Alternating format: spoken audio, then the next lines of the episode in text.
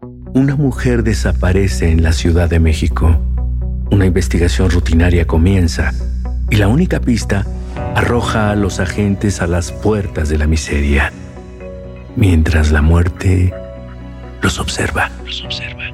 Solo recuerdo que era mucha sangre. Soy Damián Alcázar y juntos resolveremos un caso más de Fausto. Solo en Spotify.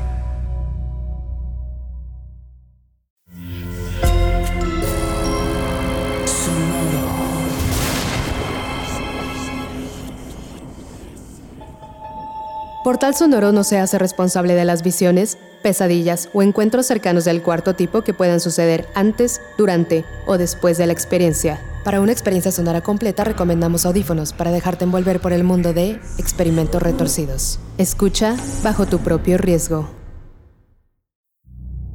Cuando se trata de matar, el humano ha sido particularmente creativo. Ahí están todos los artilugios bélicos para comprobarlo ya sea en enfrentamientos uno a uno o entre naciones enteras. Pareciera que matar despierta la inventiva sádica de muchos. Pero de entre todas esas formas, sobresale una por su especialización y objetivo. Acabar con la vida del otro de manera anónima. Una muerte sin rastro ni aparente causa clara. Es un tema histórico que pasa por la circuta, el arsénico, la cantarela y llegado incluso a venenos radioactivos personales como toca inspeccionar en este episodio. 1992. Tallinn, capital de Estonia. Un hombre viejo de traje con gafas color marrón se planta afuera de la embajada de los Estados Unidos. Lleva con él únicamente un maletín. Se identifica como Vasily Mitrokin, exarchivista de la KGB, la agencia de investigación rusa. Se acercan entonces a la reja de entrada un par de agentes de la CIA. Tengo en mi poder años de evidencia de atrocidades rusas y experimentos hechos en laboratorios de la KGB para asesinar a disidentes. Quiero compartirlos con ustedes. Los agentes de la CIA, apostados en esa embajada, se miran uno a otro incrédulos, hasta que uno de ellos explota en risa. Nos está diciendo que en esa maleta trae información para incriminar a la Unión Soviética. Eso huele más a una trampa, viejo. Siga su camino. Al día siguiente, Vasily se presenta afuera de la embajada británica en esa misma ciudad. En esta ocasión lo reciben agentes del M16 y ellos, ellos no ríen. Tras algunas llamadas de rigor para comprobar la información presentada, se dan cuenta de que los dichos son fidedignos tienen ahí, frente a ellos, evidencia de espías, de asesinatos, de experimentos de laboratorio y muchos más oscuros secretos soviéticos. Viendo el interés de los agentes, el viejo Vasily baja sus gafas marrón y se acerca a los agentes. Eso no es todo. Tengo más documentos en casa. ¿Desde cuándo ha documentado esto, señor Vasily? Tendrán trabajo. Desde 1930 uno de los archivos más relevantes en contra de un gobierno, algo así como el Wikileaks de los 90, había llegado, en forma de un viejo ruso cargando un maletín directamente a las puertas de la Embajada Británica. Ahora, escucha. Solo escucha el sonido de las manecillas. Escucha cómo se desvanecen una a una. Es así porque ahora quizá hemos logrado que entres en un trance podcástico en el que dejarás de ser tú. Y hasta que escuches las manecillas de nuevo, mi voz te permitirá entrar por unos minutos en la mente de Luca, un hombre que trabaja para uno de los laboratorios secretos más peligrosos del mundo. Sonoro presenta Experimentos Retorcidos. Y esta es la voz de tu anfitrión, Alejandro Joseph.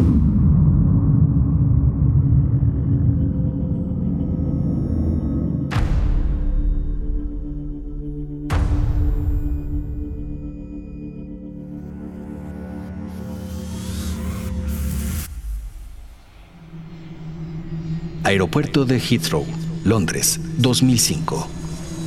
Tú y tu compañero Pietrov arriban en el vuelo procedente de Rusia.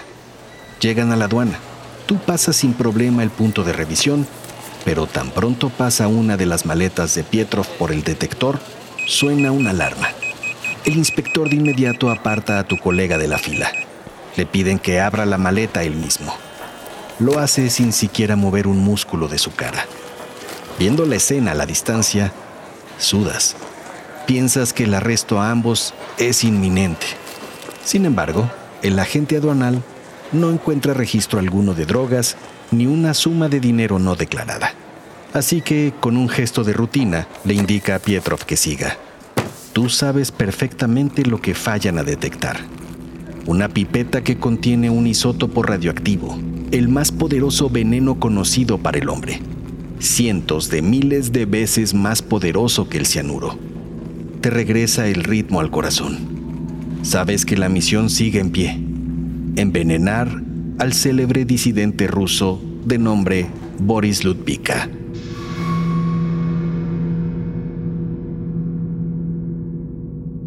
Trabajaste durante muchos años en el laboratorio número 12, pero ahora lo conocen todos en el Kremlin como la Cámara. Es un lugar infernal, pero estás adiestrado para soportarlo. Eres una especie de soldado altamente especializado, un agente de película. Te gusta pensar para ti mismo. Te ha tocado ver formas de morir tan variadas e inimaginables que lo has normalizado sin importar las deformaciones, los horripilantes espectáculos o las pieles azules, verdes o grises. Sin embargo, algo que te despierta aún empapado de sudor en las noches es el sonido de la muerte. Casi nadie entiende lo que es disimular el terror de unos gritos de agonía, esa súplica y reclamo que prácticamente absorbe todo sonido a tu alrededor. Estás en esos pensamientos en el lobby del hotel cuando se acerca a ti Pietrov. Hey, ¿viste a la recepcionista? Sabrosa, ¿eh? ¿Qué tal unas vencidas por esa perra? Enchuecas la boca y suspiras con algo de enfado. Siempre te ha parecido que Pietrov no tiene clase. Es demasiado cínico, vulgar. Por si eso fuera poco, sus pulseras, anillos y cadenas de oro te parecen un innecesario imán de miradas. Más aún sabiendo cómo ese tipo de detalles no van con la actividad que realizan. Todo él es una especie de caricatura de un bribón a sueldo. Al entrar al cuarto del hotel reconoces que no está nada mal para ser un hotel clase ejecutiva en Londres. Sin embargo, probablemente por el nervio de la misión, sientes el estómago revuelto. Súbitamente debes resortear para llegar al baño.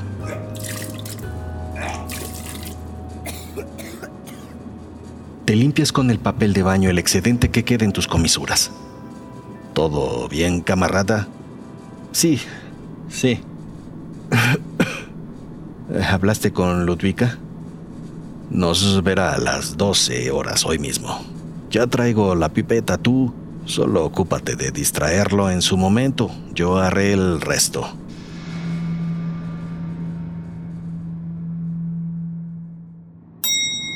Horas después, Pietro y tú salen caminando del ascensor con una actitud propia de un par de mafiosillos dispuestos a saldar cuentas que solo pocos saben que se deben cobrar.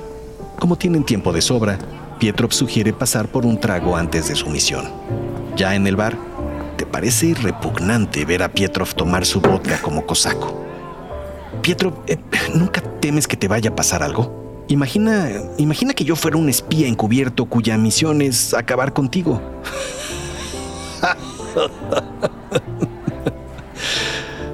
Ay, tú, Luca, Luca, vete.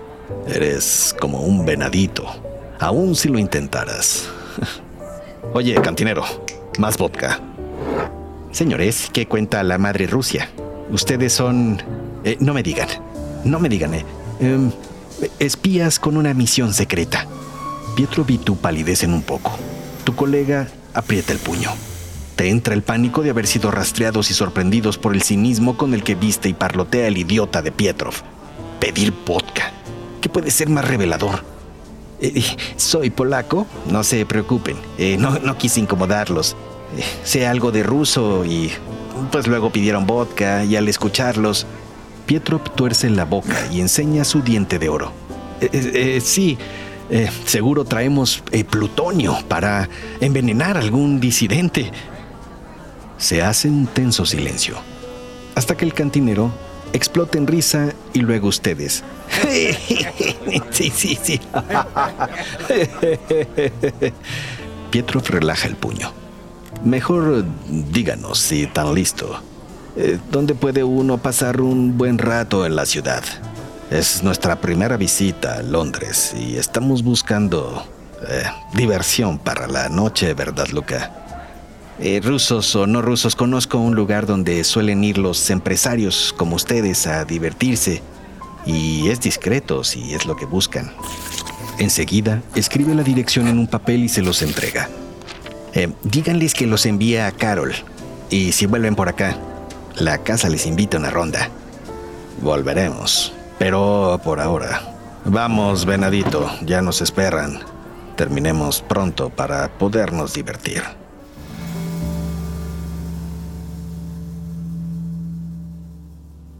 El edificio de la empresa de inteligencia dirigida por Boris Ludvika es impresionante. Los recibe Rory, el asistente de Ludvika. Los pasa a la sala de juntas donde ya los espera en la cabecera de una larga mesa el empresario.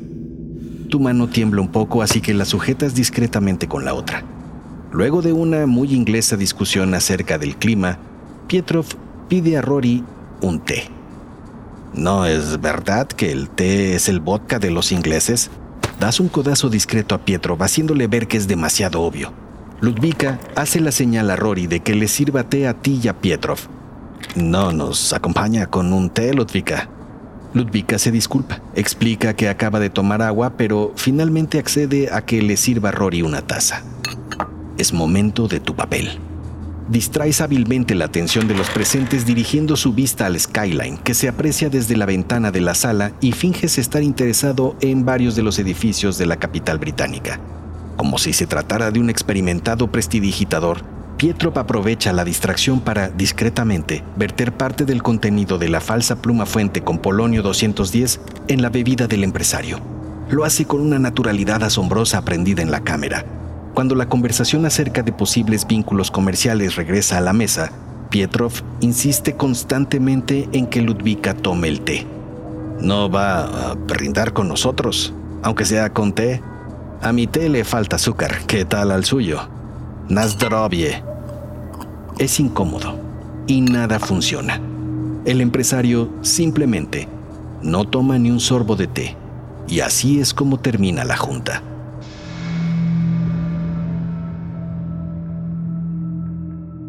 Regresan al hotel con su misión fracasada. Pietrov propone entonces que tomen una calandria para conocer mejor Londres. sí, dos agentes secretos rusos recorriendo Londres quitados de la pena ayudará mucho en la misión, le reclamas. Hay que pensar en una solución en lugar de estar paseando como idiotas. Pietrov te mira con fastidio. Calma, venadito. Esto justamente es parte del plan. La experiencia de Pietro era vasta en la agencia de inteligencia rusa. Sus métodos eran cuestionables, pero su porcentaje de éxito en operaciones contra críticos del régimen era perfecto. Con la calandria londinense ya en movimiento, Pietrov toma su teléfono celular y marca. Ludvika, ¿cómo está mi futuro socio? ¿Qué? Ah, pasa un mal día entonces. Vómitos toda la noche. Probablemente simple indigestión. Estoy ahora mismo paseando con Luca en una calandria. Londres es hermosa. Oiga, eh, me encantaría vernos nuevamente para seguir platicando. ¿No quiere que pasemos por usted en nuestra flamante calandria? Quedaron algunos temas pendientes, ¿no cree? Eh, de acuerdo. Bien. Espero su llamado entonces. Bien, Luca. Ahora a lo de Carol. ¿Qué? Hazlos reír, hazlos llorar, hazlos creer, Luca. Luego, hazlos morir. Pero en el camino, procura quitarte tu cara de palo.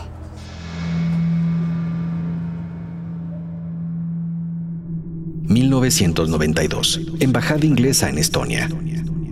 Los agentes del M16 platican con Vasily Mitrokin, el exarchivista de la KGB, y dice que ¿Todas estas historias las puede sustentar en documentos? Por supuesto. ¿Y tienen que ver con eso que llama la cámara? La oficina especial, le llamaba Lenin. La cámara es algo de lo que ustedes deberían estar alertas. Es una fábrica de experimentos retorcidos, una fábrica de muerte. No creerán que lo sucedido a su periodista en 78 fue casualidad. ¿Se refiere a Georgi Markov de la BBC? Estuvo a punto de ser asesinado por un agente ruso. Si no les ha quedado claro, la misión de la cámara es el desarrollo de venenos insípidos, inodoros e irrastreables como causa de muerte y, por supuesto, el desarrollo de armas químicas. Mira, ah, como verán en todos estos documentos, Grigory Mairanovsky fue el artífice de muchos adelantos. ¿Mairanovsky? ¿El, ¿El doctor veneno? El M16 no ha podido dar con él, pensamos que era un mito. mito. Experimentó en prisioneros de guerra y del Gulag. En los documentos encontrarán todo lo relacionado con él. 117 sustancias que llevan a la muerte segura. Y como verán, tenemos agentes en todo el mundo. Nadie está libre del ojo del Kremlin. Todos pueden estar expuestos a las sustancias de mil maneras.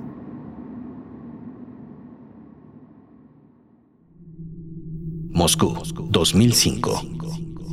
A su regreso a Moscú, su falta es vista por sus superiores como un rotundo fracaso.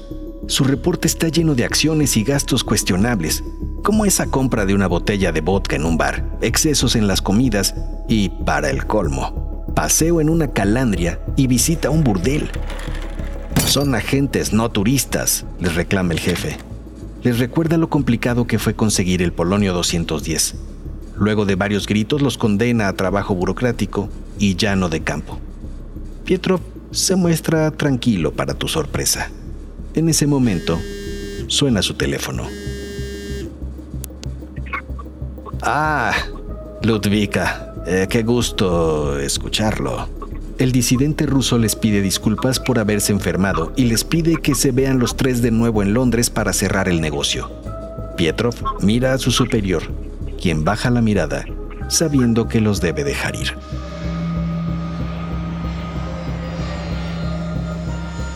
Dos días después se suben de nuevo al vuelo Moscú-Londres, con una nueva carga de polonio 210 en la falsa pluma fuente. Tan pronto llegan se registran en un nuevo hotel para no despertar sospechas. Te parece que la estrategia de Pietro es confusa, pero al menos les dio una segunda oportunidad. ¿Cómo sabías que te llamaría Ludvika?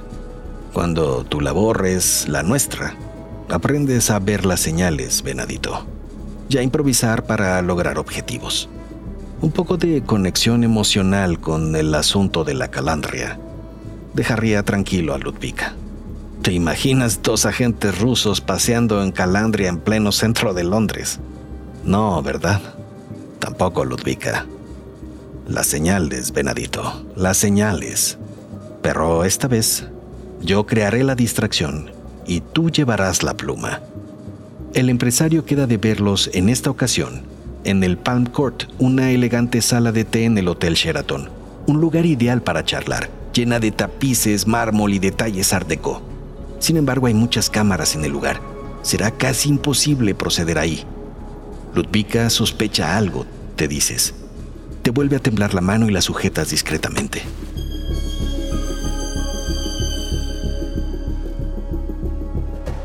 Pietrov, Luca, qué gusto verlos.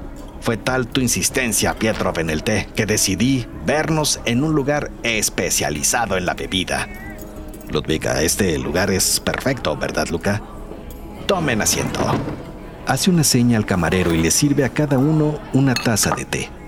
Prueben este té negro con un poco de leche. Reduce su amargor y suaviza su sabor como nada.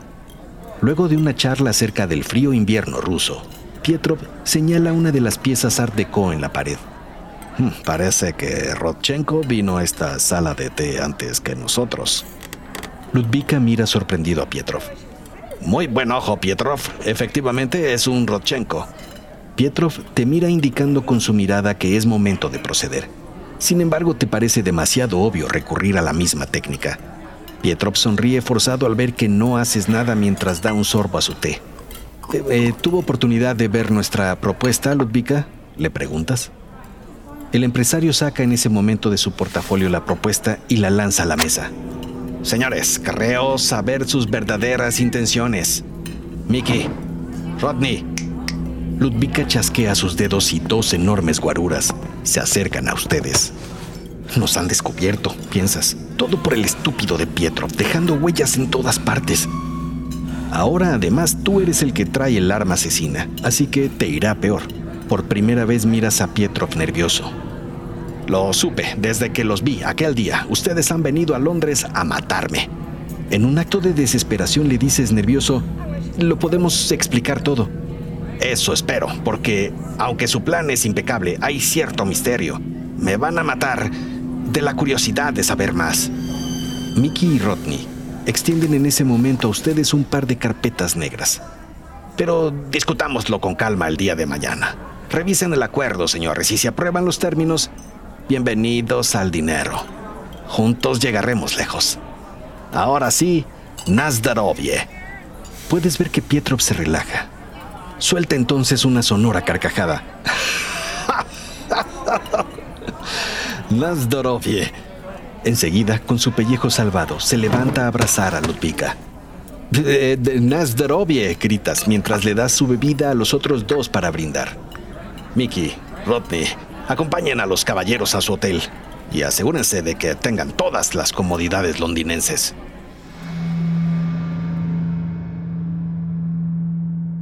No han pronunciado palabra tú y Pietrov en todo el resto del día, pero de regreso en el bar de Carol, al calor de los tragos del vodka, el silencio se vuelve estremecedor. Te tiembla la mano y la detienes con la otra. Sigue sin poder creer su suerte. Tus piernas aún tiemblan un poco. No han logrado su misión, pero al menos siguen con vida. Volteas a ver a Pietrov. Debes estar decepcionado de mí, Pietrov. Venadito, Venadito. Todo está en las señales. Eres débil y miedoso. Sabía que no podrías hacerlo. No te preocupes. Me encargué yo mismo. ¿Qué? El abrazo, venadito. ¿Cuándo me has visto abrazar a alguien más? Sin embargo, creo que sabes que deberé reportarte. Eres una basura de asesino. No eres apto para esto. Lo entiendo. Pero por ahora, bebamos y luego vayamos por runas londinenses. Pietrov se empina un trago de vodka y deja su vaso limpio en la barra. Lo entiendo, repites pero me temo que eso de reportarme no será posible. Verás, hace unos años, estando en Estonia, apareció en la puerta un hombre que traía cargando un maletín. Era un archivista. Cuando le pregunté qué traía ahí, me confesó que traía pruebas para incriminar a todo un gobierno de acciones de espionaje. Esa fue la primera vez que escuché de la cámara. A partir de ahí comencé a prepararme pues eh, pídeles un reembolso ahora que lleguemos a Moscú. No ha servido de nada tu entrenamiento. Mm, yo lo veo de otra manera. Sabes, el único problema de ser asesino es que siempre debes ver hacia adelante, hacia la víctima. Eso descuida tu espalda. O, en este caso, tu bebida, Pietrov. Notas cómo Pietrov siente un váguido repentino y se sujeta de la barra. El Kremlin no es el único que ha experimentado con venenos. Un poco de narcóticos, cortesía del M16, sumados al polonio 210 de la pluma que tú mismo me diste, te darán un final tranquilo.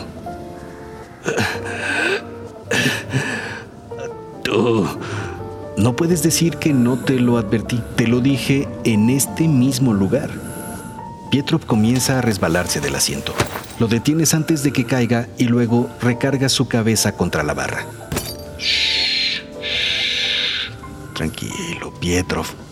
Los documentos eran rusos y tu nombre estaba en una larga lista de agentes asesinos que desde el M16 estamos atendiendo.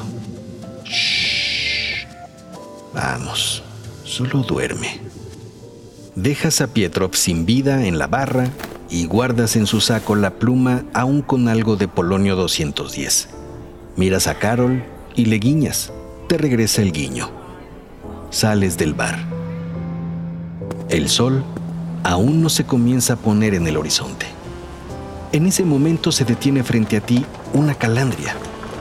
Es cierto, piensas, todo está en las señales. Subes a ella. Los caballos comienzan a avanzar. Y tu vida también.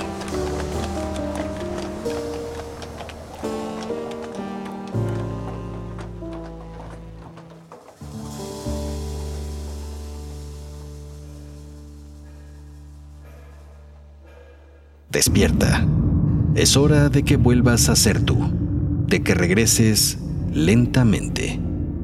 Escuchas las manecillas de nuevo una a una mientras te haces consciente de que nadie te ha ofrecido insistentemente que bebas té. Pero vamos, vamos, bebe ese té en lo que terminas de escuchar este episodio de Experimentos Retorcidos. Este capítulo estuvo inspirado en los experimentos que se realizaron en Rusia en un laboratorio originalmente conocido como Laboratorio 1, luego Laboratorio X, más adelante como Laboratorio 12 y finalmente simplemente como la cámara. Los datos provienen principalmente de la documentación aportada por el exarchivista ruso Vasily Mitrokhin a la embajada inglesa en Estonia.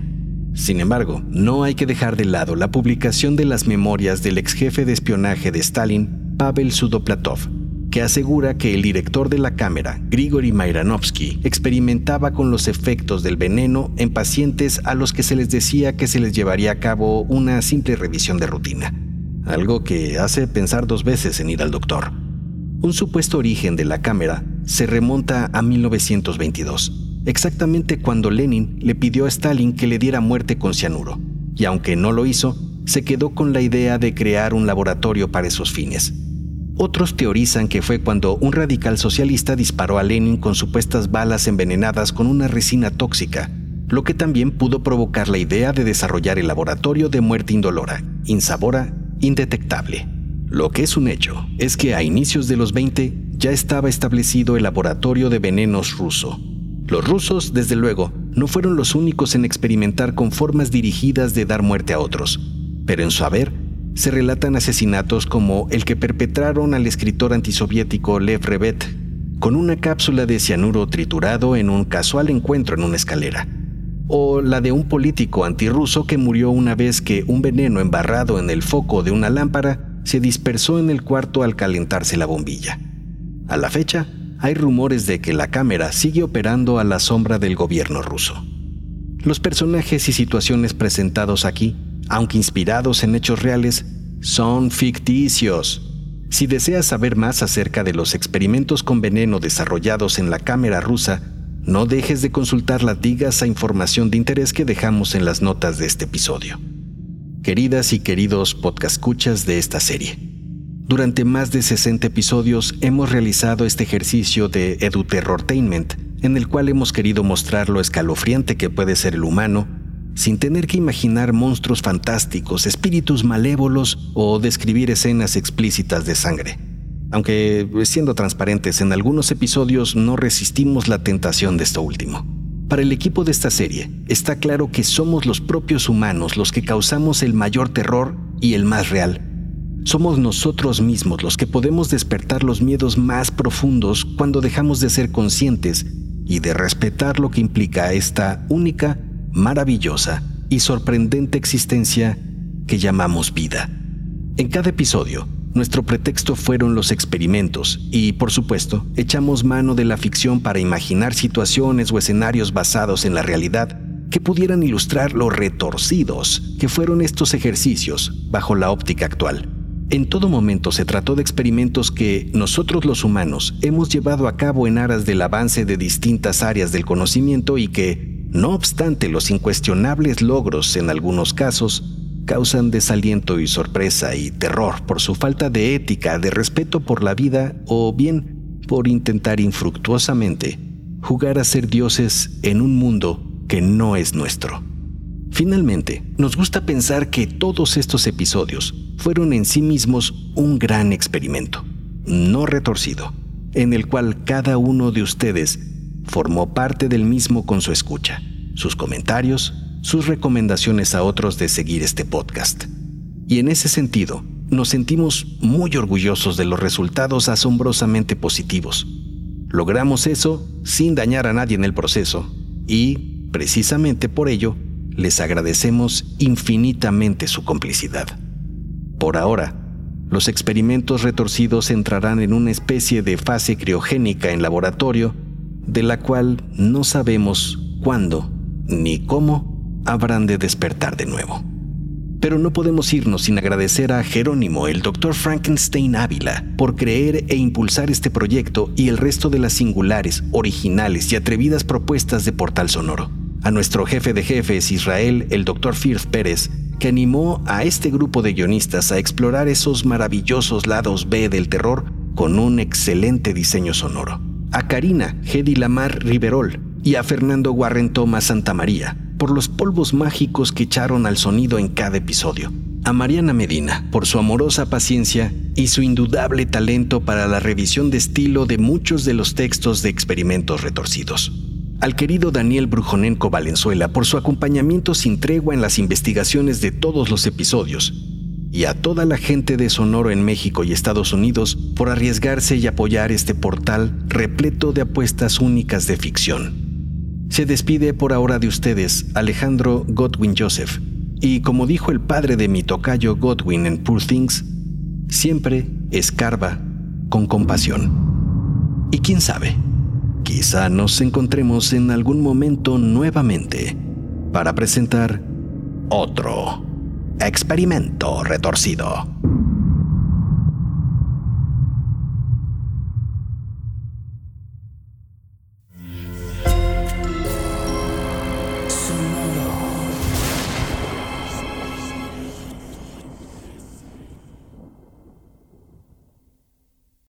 Una mujer desaparece en la Ciudad de México. Una investigación rutinaria comienza y la única pista arroja a los agentes a las puertas de la miseria, mientras la muerte los observa. Los observa. Solo recuerdo que era mucha sangre. Soy Damián Alcázar y juntos resolveremos un caso más de Fausto. Solo en Spotify. Sé bienvenido a Tristan Terror, mi podcast donde comparto múltiples vivencias paranormales que mi propia audiencia me manda. Relatos sobre brujas, sectas, fenómenos extraños en distintos lugares conocidos de México. Adéntrate para que conozcas los relatos más aterradores de México. Y así esta noche, te aseguro tendrás dulces pesadillas. Escucha Tristan Terror en cualquier plataforma de podcast.